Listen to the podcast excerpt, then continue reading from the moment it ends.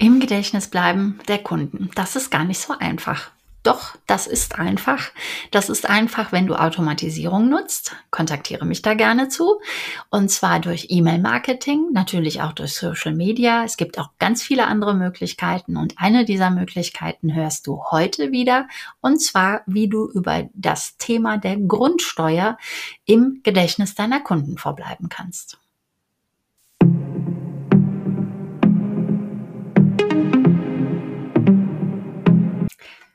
Herzlich willkommen zu einer neuen Ausgabe zur Sache Digitalität. Die Sache für dich, wenn du ein ambitionierter Immobilienmaklerin bist, strukturiert arbeiten willst, um dann auch planbar zu wachsen. Ja, in der letzten Podcast-Folge ging es um das Thema Energiesparverordnung und dieses Thema auch zu nutzen, um deine Kunden zu kontaktieren.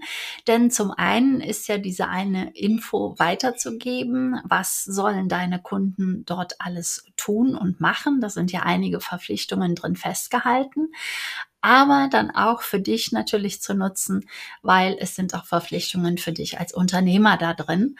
Und im ersten Punkt geht es natürlich darum, im Gedächtnis deiner Kunden zu verbleiben. Und wie schaffst du das? Indem du natürlich sie regelmäßig kontaktierst. Heute kommt der nächste Tipp, wo du dich wieder ins Gedächtnis deiner Kunden holen kannst. Und zwar schon mal wieder geht es um mehr oder weniger ein Gesetz und diesmal geht es um die Grundsteuer. Denn auch hier läuft eine Frist und die Frist ist der 31. Oktober 2022. Das ist der Tag, bis dahin muss die Erklärung zur Feststellung der des Grundsteuerwerts abgegeben werden. Ja, es ist nicht ein ganz so schlimmes Wort wie bei der Energiesparverordnung. Wenn du die Podcast-Folge nicht gehört hast, dann stoppe einmal kurz und hör dir gerne auch diese Podcast-Folge an. Also heute geht es um die Feststellung, die Erklärung zur Feststellung des Grundsteuerwertes. Meine Lieblingsfrage, hä, kommt natürlich hier wieder zum Einsatz, denn was ist die Grundsteuer überhaupt? Die Grundsteuer ist eine Steuer, die auf Eigentum von Grundstücken gezahlt werden muss und der Steuersatz, der wird jeweils von den Kommunen festgelegt. Grundlage dabei ist der Wert der, des Grundstücks und was wird damit finanziert? Die Infrastruktur der jeweiligen Gemeinden, sowas wie Schulen, Kitas, Schwimmbäder und äh, Bibliotheken. Ist also eine sehr wichtige Einnahme, um eine Gemeinde am Leben zu halten. Und ja, in 2018 hat man dann äh, festgestellt, das Verfahren, was schon seit Jahrzehnten stattfindet, das ist verfassungs verfassungswidrig.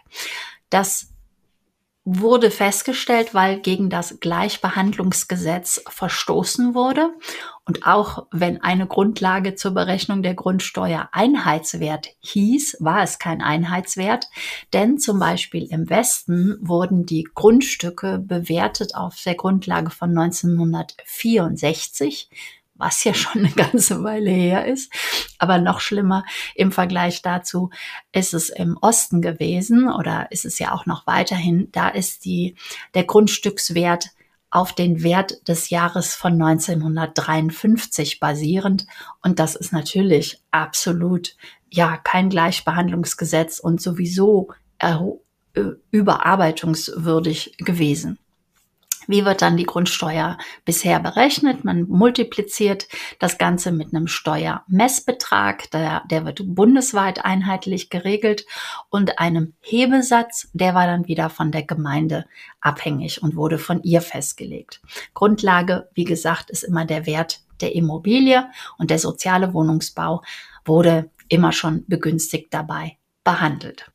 So, und jetzt wird zum 01.01.20 25 eine neue Grundsteuer erhoben. Dafür müssen aber vorher Daten eingesammelt werden und Bezug genommen wird dabei auf den Bewertungsstichtag 1.1. diesen Jahres, nämlich 2022.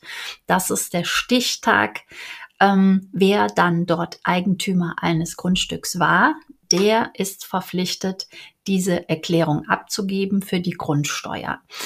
Und wie verhält sich das Ganze jetzt? Ich gehe jetzt in diesem Podcast darauf ein, wie du äh, die Grundsteuer abgeben kannst, beziehungsweise dass du diese Informationen ja nutzen kannst, um Gedächtnis deiner Kunden zu verbleiben und auch als Wow-Faktor nutzen kannst, um deine Kunden zu begeistern. Und ich gehe auch noch darauf ein, was abgegeben werden muss, damit du das in einer kurzen, verständlichen Form einmal zusammengefasst hast.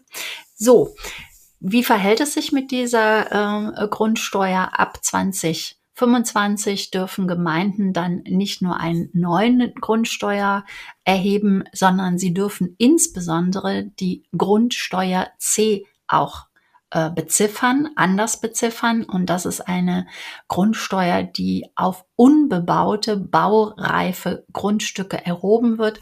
Und da darf dieser Hebesatz erheblich angehoben werden.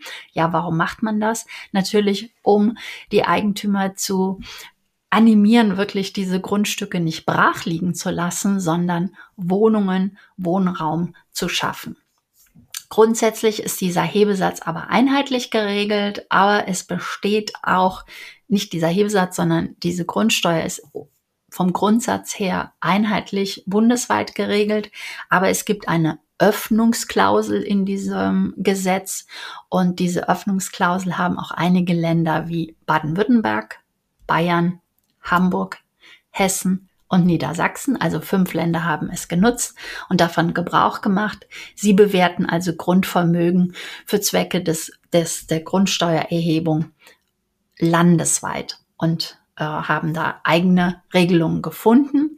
Auch das Saarland und Sachsen, die haben abweichende Steuermesszahlen eingeführt. Also es gibt immer wieder mal Ausnahmen, aber das hat man extra so gemacht, damit dieses neue Gesetz grundsätzlich erstmal läuft und dieser Missstand, der ja nur wirklich äh, bestand, ähm, wieder zu beheben und eine Gleichstellung auch hier einzuführen. Ja, grundsätzlich war es auch so, dass zum 1.1.19 eine Frist gesetzt war. Aber wen verwundert's, in Deutschland war die Digitalisierung noch nicht vorangeschritten. Es konnte einfach noch nicht berechnet werden und den Finanzämtern fehlten Daten. Und da das Ganze in digitaler Form aber vorliegen soll, ist es jetzt so, dass halt die Eigentümer und Eigentümerinnen diese Angaben elektronisch übermitteln müssen. Zur Neubewertung des Grundbesitzes lagen also den Finanzamtern zu wenig Daten vor und demnächst werden sie dann zukünftig auf jeden Fall in elektronischer, digitaler Form vorliegen. Insofern entfällt dann später auch, dass man noch irgendwas in Papierform oder so einreichen muss. Dann soll es ja dann auch mal ähm, automatisiert ablaufen. Du kennst die Abläufe. Bei der Digitalität ist es immer so, erst standardisieren, dann digitalisieren und automatisieren. Und du siehst, auch wenn du doch nicht so weit bist, die Finanzämter, die Verwaltungsbehörden sind es bei weitem auch noch nicht. Also, Zukünftig wird man dann von Mehrfacherklärungen ähm, angeblich befreit sein als Eigentümer, weil ja dann alles digital vorliegt. Das ist auch ein Vorteil für dich. Wenn einmal alles digitalisiert ist, dann hast du den Mehrwert, dass du standardisieren kannst und automatisieren kannst. Schon jetzt einmal In die Info, bevor ich auf das Wie und Was eingehe. Wenn dich dazu Tipps immer interessieren zur Immobilienmaklerei. Was kann man automatisieren, standardisieren? Trage dich hier in irgendeiner Art in meinen Newsletter ein, ähm, downloade dir meine kostenlosen Ratgeber. In diesem Monat wird auch mein Buch ähm, rauskommen. Auch dazu gibt es eine Warteliste auf meiner Internetseite. Es ist alles unter den Show Notes hier im Podcast und auch im YouTube-Kanal hinterlegt. Und ja, erzähle natürlich auch gerne anderen von diesem Podcast, bewerte ihn. Du kannst äh, Sternchen vergeben. Dafür bedanke ich mich schon jetzt im Voraus, wenn du das tust. So, wie wird also diese Grundsteuer überhaupt abgegeben? Dafür hat die Verwaltung oder das Bundesministerium zumindest ein Online-Service-Portal äh, ins Leben gerufen. Das Bundes Bundesministerium für Finanzen ist dafür zuständig. Und sie dieses Portal ermöglicht Eigentümerinnen und Eigentümern von ein- und Zweifamilienhäusern, von Eigentumswohnungen und von unbebauten Grundstücken diese Grundsteuererklärung wirklich selbstständig online abzugeben. Angeblich soll es sehr einfach sein und schnell sein. Ich hoffe, dem ist auch so. Es steht auch ähm, etwas davon geschrieben, dass die Usability, also die Benutzerfreundlichkeit, getestet wurde. Und das wäre natürlich der einfachste Weg, aber es kann halt nicht genutzt werden für alle die, die Eigentum in Art von Mehrfamilienhäusern haben oder gemischt genutzte Grundstücke. Sie kann auch nicht genutzt werden von Erbengemeinschaften und von Personen, Eigentümerinnen, die ihren Wohnsitz im Ausland haben. Und es gibt auch noch die Besonderheit bei Land- und Forstwirtschaft. Ähm, dann kann dieses Portal auch nicht genutzt werden. Aber dazu gibt es natürlich auch wieder andere Portale.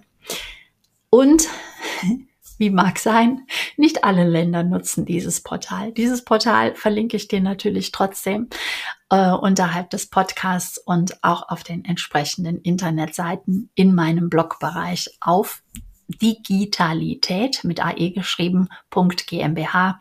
Da sind unter dem Blog ja immer die wesentlichen Daten zu diesem Podcast zu finden. Aber ich gehe mal nicht von den Ausnahmen aus, sondern ich sage dir mal alle die, die diese dieses Portal nutzen. Das ist das Land Berlin, Brandenburg, Bremen, Mecklenburg-Vorpommern, Nordrhein-Westfalen, Rheinland-Pfalz, Saarland, Sachsen, Schleswig-Holstein und Thüringen. Ja, es fehlen dann nicht allzu viele. Zehn sind also dabei. Was ist jetzt die Lösung für alle die Länder? Also ausschlaggebend ist übrigens nicht, wo dein Wohnsitz ist als Eigentümer oder Eigentümerin, beziehungsweise das kannst du deinen Kunden mitgeben, sondern natürlich da, wo ähm, das Grundstück sich befindet, da dieses äh, Finanzamt ist zuständig. Das liest du aber auch in dem Schreiben, das, äh, das die Eigentümer entsprechend äh, dazu bekommen. Alle, die dieses Portal nicht nutzen können, ja, bei denen gilt es, das Portal Elster zu nutzen. Ich denke mal, das Portal ist inzwischen jedem bekannt, denn das gibt es ja schon sehr lange, das von den Finanzämtern zur Verfügung gestellt wird. Dabei ist allerdings zu beachten, dass wenn man das bis jetzt nicht genutzt hat, dass man eine Zertifizierungsdatei benötigt und die wird per Post versendet. Das heißt, es ist dringend notwendig, wenn man Elster nutzen möchte, diese Datei jetzt anzufordern. Denn die Ämter haben sowieso viel zu tun.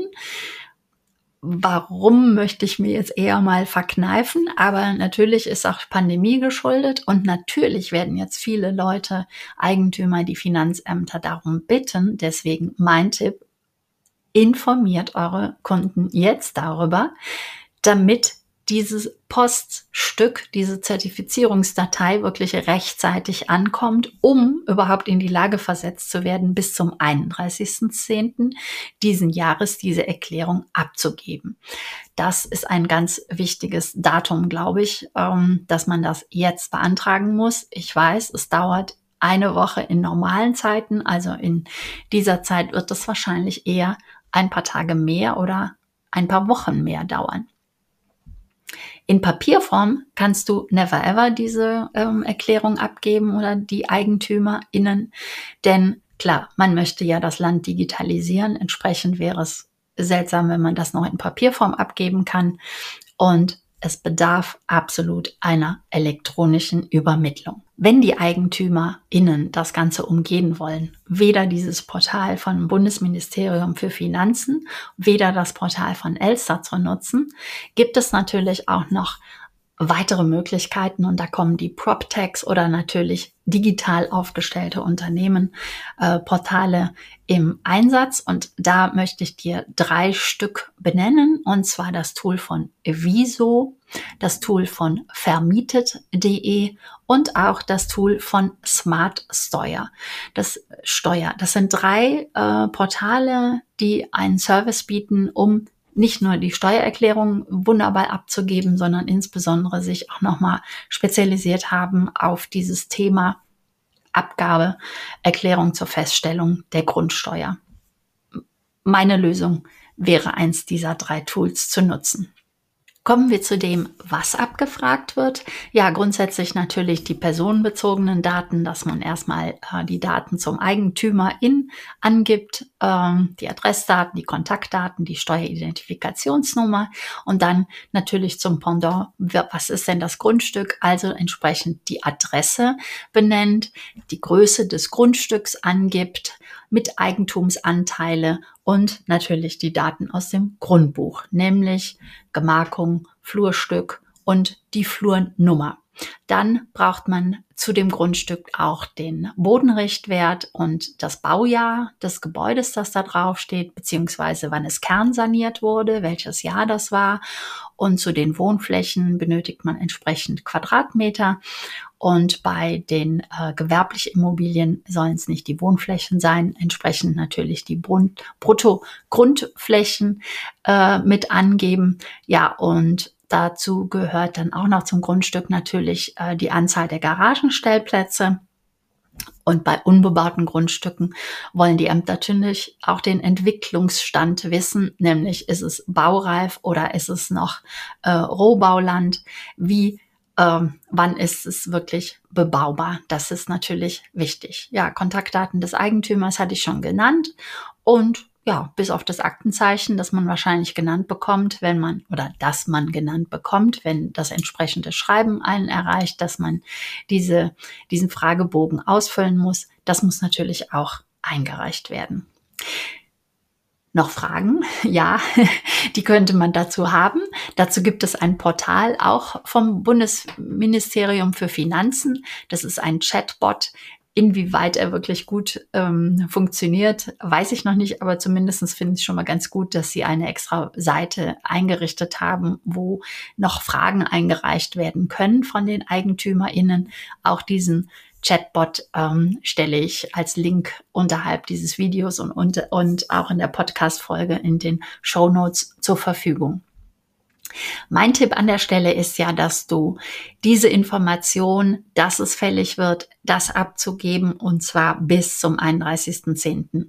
Äh, diesen Jahres, dass du das nutzt, um in Kontakt zu bleiben mit deinen Kunden, mit potenziellen Kunden, mit potenziellen Auftraggebern und liefer ihnen doch den Service, dass du sie nicht nur informierst, sondern ihnen dabei auch hilfst. Denn wo bekommen Sie den Bodenrichtwert? In einigen Ländern ist es so, dass der Bodenrichtwert ähm, automatisch ermittelt wird, aber bei einigen muss wirklich der Eigentümer in diesen Bodenrichtwert selber eintragen. Ja, und das wissen doch die Eigentümer innen nicht unbedingt, wo das zu finden ist. Sie wissen auch nicht unbedingt, wie ein Grundbuchblatt zu lesen ist. Und das sind Dinge, wo du deinen Service kurz anbieten kannst, ob nun kostenpflichtig oder kostenlos. Das Ganze zu machen, auch für sie komplett, wäre auch eine Idee. Auf jeden Fall empfehle ich dir, da in Kontakt zu treten mit deinen potenziellen Kunden oder mit deinen Kunden und sie dadurch zu begeistern und wie gesagt im Gedächtnis deiner Kunden zu bleiben. Was wird das Ergebnis dieser Umfrage oder dieser Erklärung sein? Ja, das Ergebnis wird sein, dass für den einen die Grundsteuer teurer wird und für den anderen wird sie niedriger werden, günstiger werden. Wie das ausfallen wird, das vermag im Moment keiner ähm, zu behaupten oder zu berechnen. Es wird so individuell sein, da kann keiner sagen, ja, bei dir wird es günstiger, bei dir wird es teurer. Das muss wirklich individuell betrachtet werden mit diesen Sonderheiten, dass ja auch noch jedes Land äh, die Möglichkeit hatte, diese Öffnungsklausel zu nutzen. Und da muss man wirklich im Speziellen nachschauen. Ich sag, warte nicht ab. Die Eigentümer müssen abwarten, was das Ergebnis ihrer Grundsteuerberechnung sein wird, die sie dann ja erst ab dem 01.01.2025 zahlen müssen. Dann müssen diese neuen Berechnungen rausliegen. Aber du kannst jetzt tätig werden. Und insofern sage ich, machet. Machet mit diesem Service, mit dem im Gedächtnis bleiben über dieses Thema und auch gerne über das Thema der letzten Podcast-Folge über die Energiesparverordnung. Wenn du sie nicht gehört hast, dann hör sie dir jetzt noch an und nutze wirklich diese Möglichkeiten. Und ich verbleibe mit glückseligen Grüßen, Beate.